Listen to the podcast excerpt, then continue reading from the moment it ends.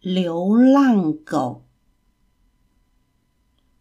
作者马克·西蒙。这是一个适合野餐的日子。爸爸问：“那是什么？”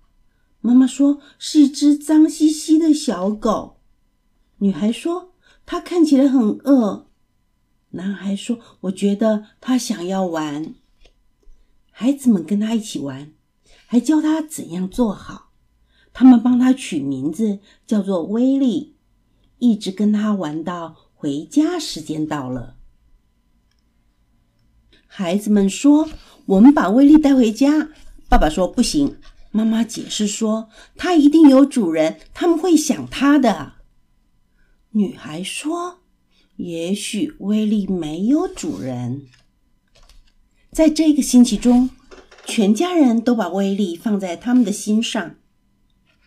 星期一、星期二、星期三、星期四、星期五、星期六，啊，又是个野餐的日子。